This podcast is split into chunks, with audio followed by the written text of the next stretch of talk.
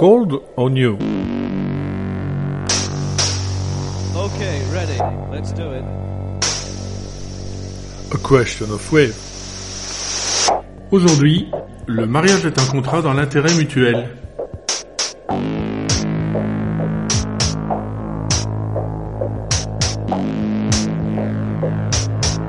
Une capsule musicale proposée par Bernard Winken.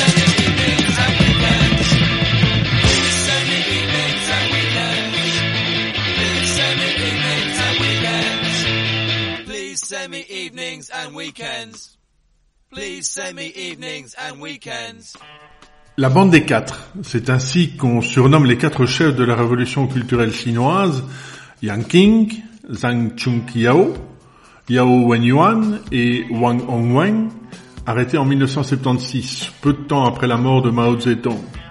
Pour avoir initié la révolution culturelle, ses nombreuses victimes et le chaos qui en découle pendant une décennie.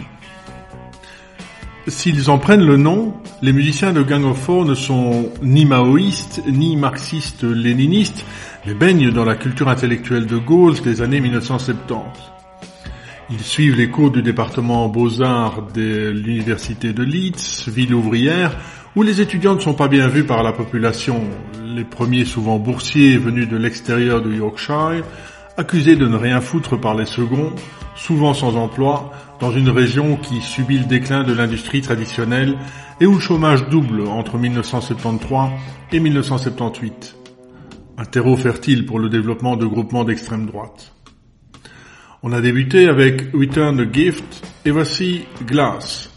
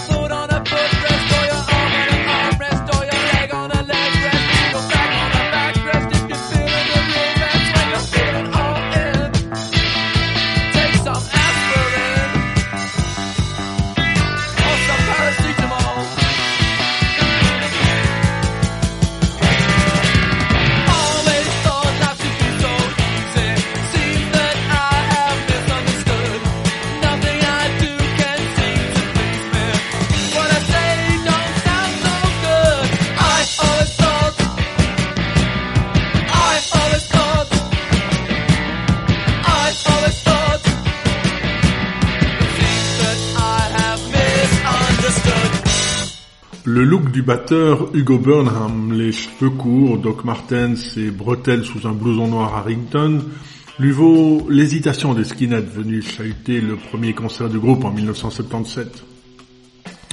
Outre le théâtre qu'il étudie, il pratique le rugby en à la carrure. Concert au cours duquel Andy Gill envoie sa guitare à la figure d'un vindicatif trop téméraire. Le groupe naît entre la fac et les pubs, dont le Fenton est l'épicentre, encombré d'une faune d'anticonformistes plus ou moins radicaux, de l'admiration de Burnham, Gill et John King, lui il chante, pour le pub rock, dépouillé et combatif du Dr. Feelgood. Une petite annonce accole le bassiste Dave Allen, musicien expérimenté souhaitant faire du Stevie Wonder mais en plus costaud, au trio qui lui demande de faire quatre fois moins de notes que d'habitude. Un grand écart à combler, comme on peut s'en rendre compte en écoutant Confusion de Stevie Wonder suivi de She Does It Right du Dr. Feelgood, deux morceaux datant de 1975.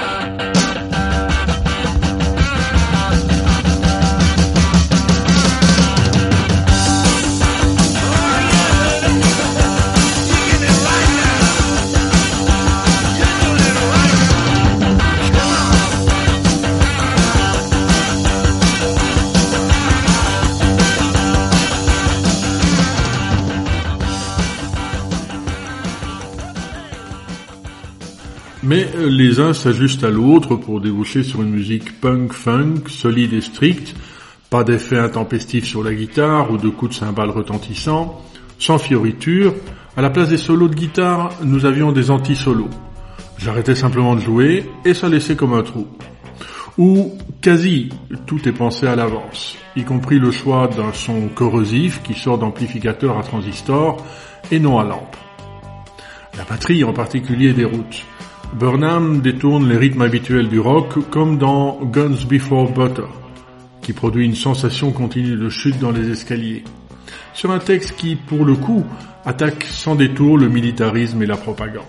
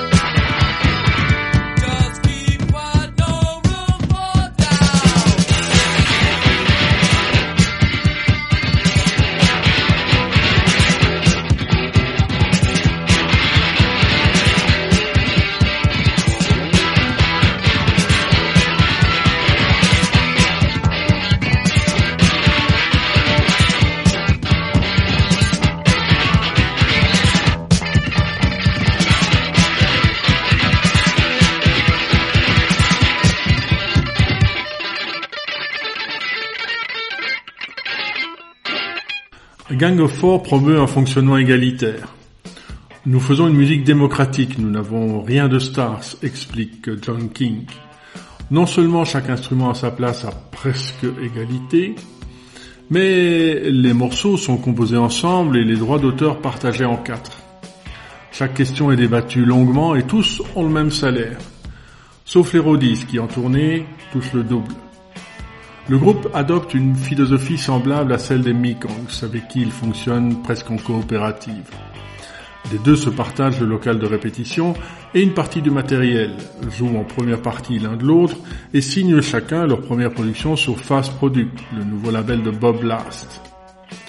C'est d'ailleurs sur une compilation de Fast qui rassemble les premiers 45 tours des deux formations de Leeds, de deux autres de Sheffield, Human League et Two Point Tree, et d'une d'Édimbourg, de Scars, que je fais connaissance avec Gang of Four, dont je ne vois pas le concert à l'auditoire Paul-Émile Janson de l'Université libre de Bruxelles avec les Buzzcocks le dimanche 4 mars 1979.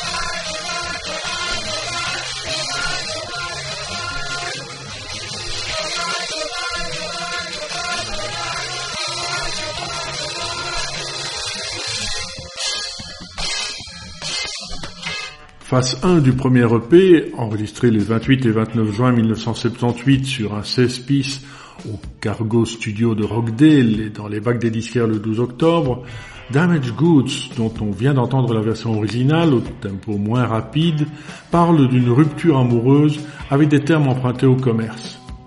Ouvre la caisse, rends-moi la monnaie, t'avais dit que tu me comblerais. Et Love Like Anthrax est construit comme un duo de voix stéréophoniques, à la manière des split screens que Jean-Luc Godard utilise dans Numéro 2, film expérimental de 1975. Où John King chante d'un côté, l'amant est conduit, et Andy Gill inventorie mornement de l'autre côté des détails stériles sur le procédé d'enregistrement. Dans la version de l'album, il étale ses réflexions sur l'amour comme thème de chanson.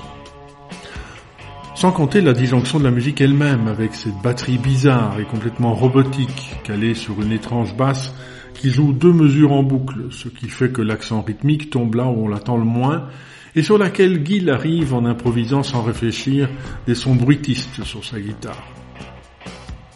En voici la version présente sur l'extended play.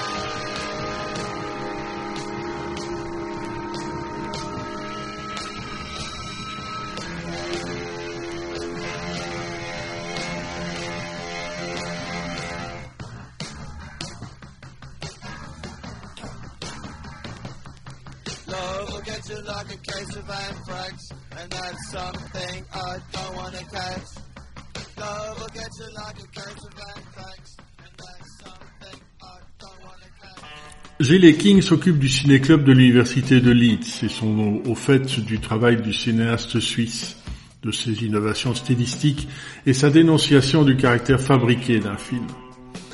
Il partage avec lui un goût pour le théâtre antinaturaliste de Bertolt Brecht, de même que, aussi bien Godard que Gang of Four doivent encaisser les critiques qui dénoncent dans leurs œuvres l'excès de conceptualisation et de théorie, au détriment de la sensibilité et des émotions.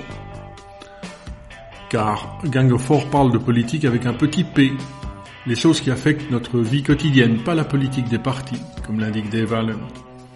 Une démystification de la politique de la vie de tous les jours, une mise en évidence musicale de l'idéologie de nos interactions sociales quotidiennes.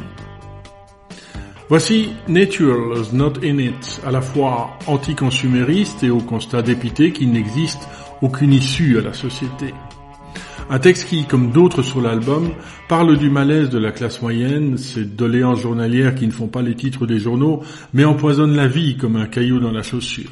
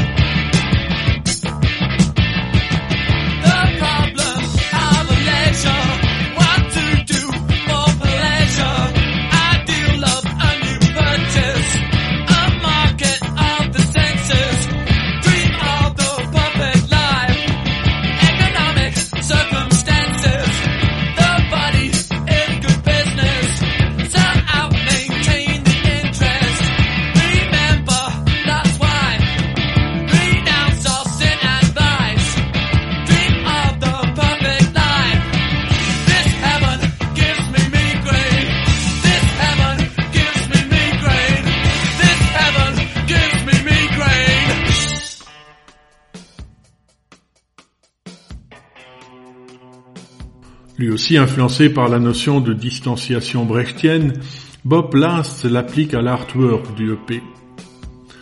Le groupe m'avait envoyé une lettre qui indiquait très précisément ce qu'il voulait sur la pochette. Un article de journal avec la photo d'une femme torero en action devant un taureau. Et un dialogue imaginé où elle dirait ⁇ Tu sais, nous travaillons tous les deux dans le monde du divertissement, et nous devons donner au public ce qu'il veut. N'aime pas faire ce que je suis en train de faire, mais je gagne deux fois plus qu'en faisant un boulot normal. Et où l'animal répondrait Ouais, il me semble qu'à un certain moment, il faut assumer la responsabilité de ses actes.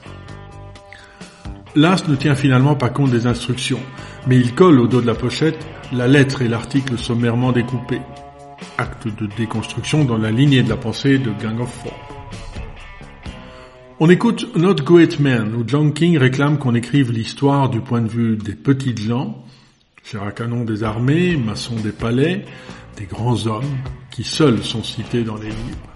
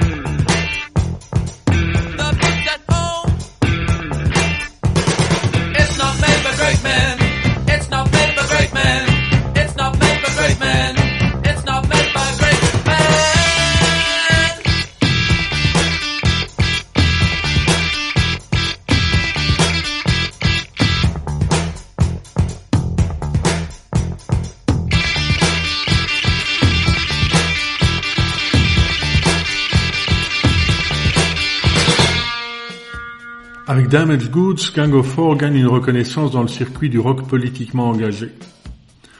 Plus accessible que de pop group, moins moralisateur que Tom Robinson Band, se dispensant du dogmatisme avant-gardiste d'Enrico, le groupe apparaît comme un renouvellement amélioré des Clash. Il parle des relations, du comportement personnel, de l'intégration dans la culture environnante, bien plus qu'il ne porte des slogans comme Fuck Margaret Thatcher avec une musique sur laquelle il est aussi possible de se déhancher. Le disque reçoit un bon accueil dans le circuit underground et invite alors à la question controversée. Faut-il rester auprès d'un label indépendant ou s'allier à une major? Les Sex Pistols crachent sur EMI, de Slits et de pop groupes revendiquent de fuir Babylone. Les autres groupes politisés se reprochent leur lien avec les multinationales du disque. Mandy Gill, qui trouve probablement plus efficace de diffuser ses idées anti-système à l'intérieur même du système, voit ça comme un tissu de conneries. Pour nous, il ne s'agit pas d'être pur. Nos chansons évoquent d'ailleurs très souvent notre incapacité à avoir les mains propres. Alors tant qu'à faire, Gang of Four signe avec EMI, géant incolore et inodore qui, contre toute attente, octroie au Quatuor une autonomie artistique qui lui permet une grande liberté, tant sur la musique que sur les pochettes ou les autres visuels. À propos d'arrangements professionnels, écoutons Contract et sa vision du mariage comme un contrat signé dans notre intérêt mutuel.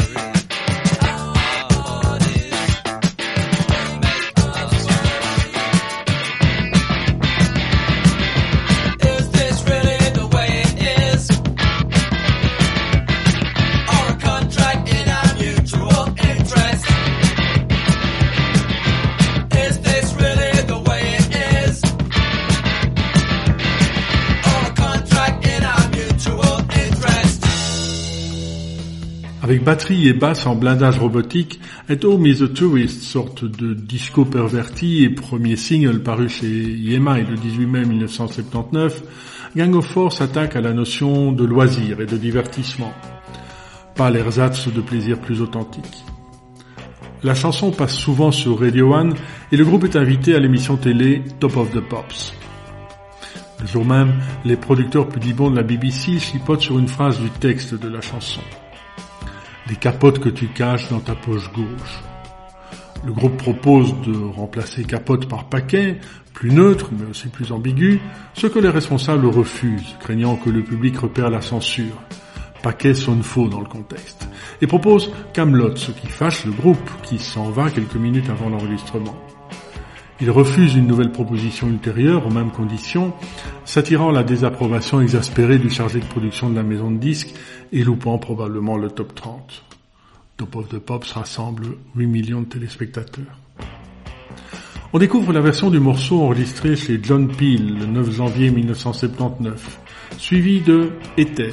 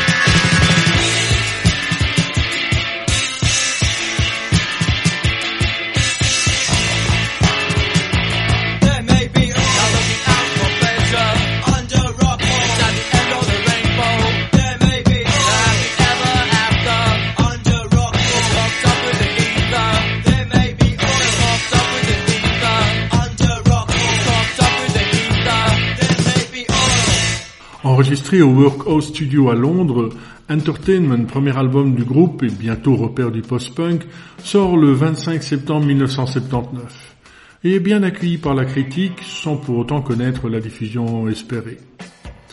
Très cohérent, des textes qui mettent en scène des personnages désincarnés, à la pochette rouge communiste, due à Andy Gill.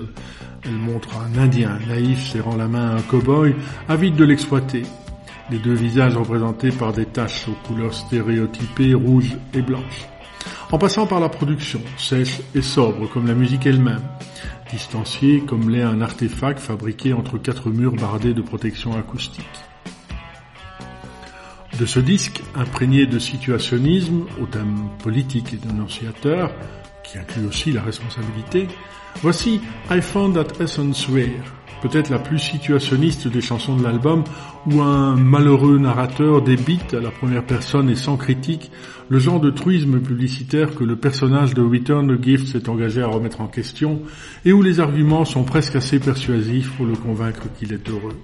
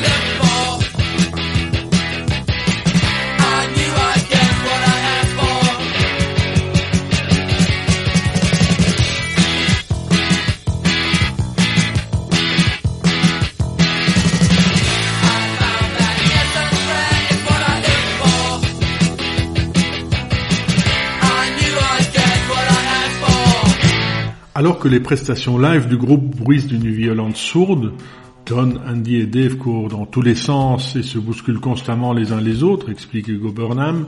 L'engagement du groupe se traduit en actes, comme au printemps 1979, où il participe à la tournée Militant Entertainment organisée par Walk Against Racism, un mouvement politico-culturel apparu trois ans plus tôt en réaction à la montée des idées racistes et du parti d'extrême droite, le National Front. En un mois, 30 groupes jouent en alternance dans tout le pays. Une antenne locale de Walk Against Racism s'établit à Leeds, ville étudiante, mais où certains jeunes issus de familles ouvrières sont attirés par le mouvement fasciste qui lance le Punk Front, dans la lignée duquel apparaît un mouvement nommé Walk Against Communism. Les skinheads agressent les étrangers, les gauchistes et les homos. Le Fenton, connu comme l'endroit où se retrouvent tous les cocos, les artistes et les PD, est mis à sac les fachos débarquent en bande sur le campus ou dans les concerts de Gang of Four, des Mekongs ou de Delta 5. Puis, le 4 mai 1979, Margaret Thatcher devient première ministre. On se quitte avec 5.45, l'heure du journal télévisé, l'heure des nouvelles sanglantes, avec le fragile mélodica de John King sur les solides tambours du Burnham.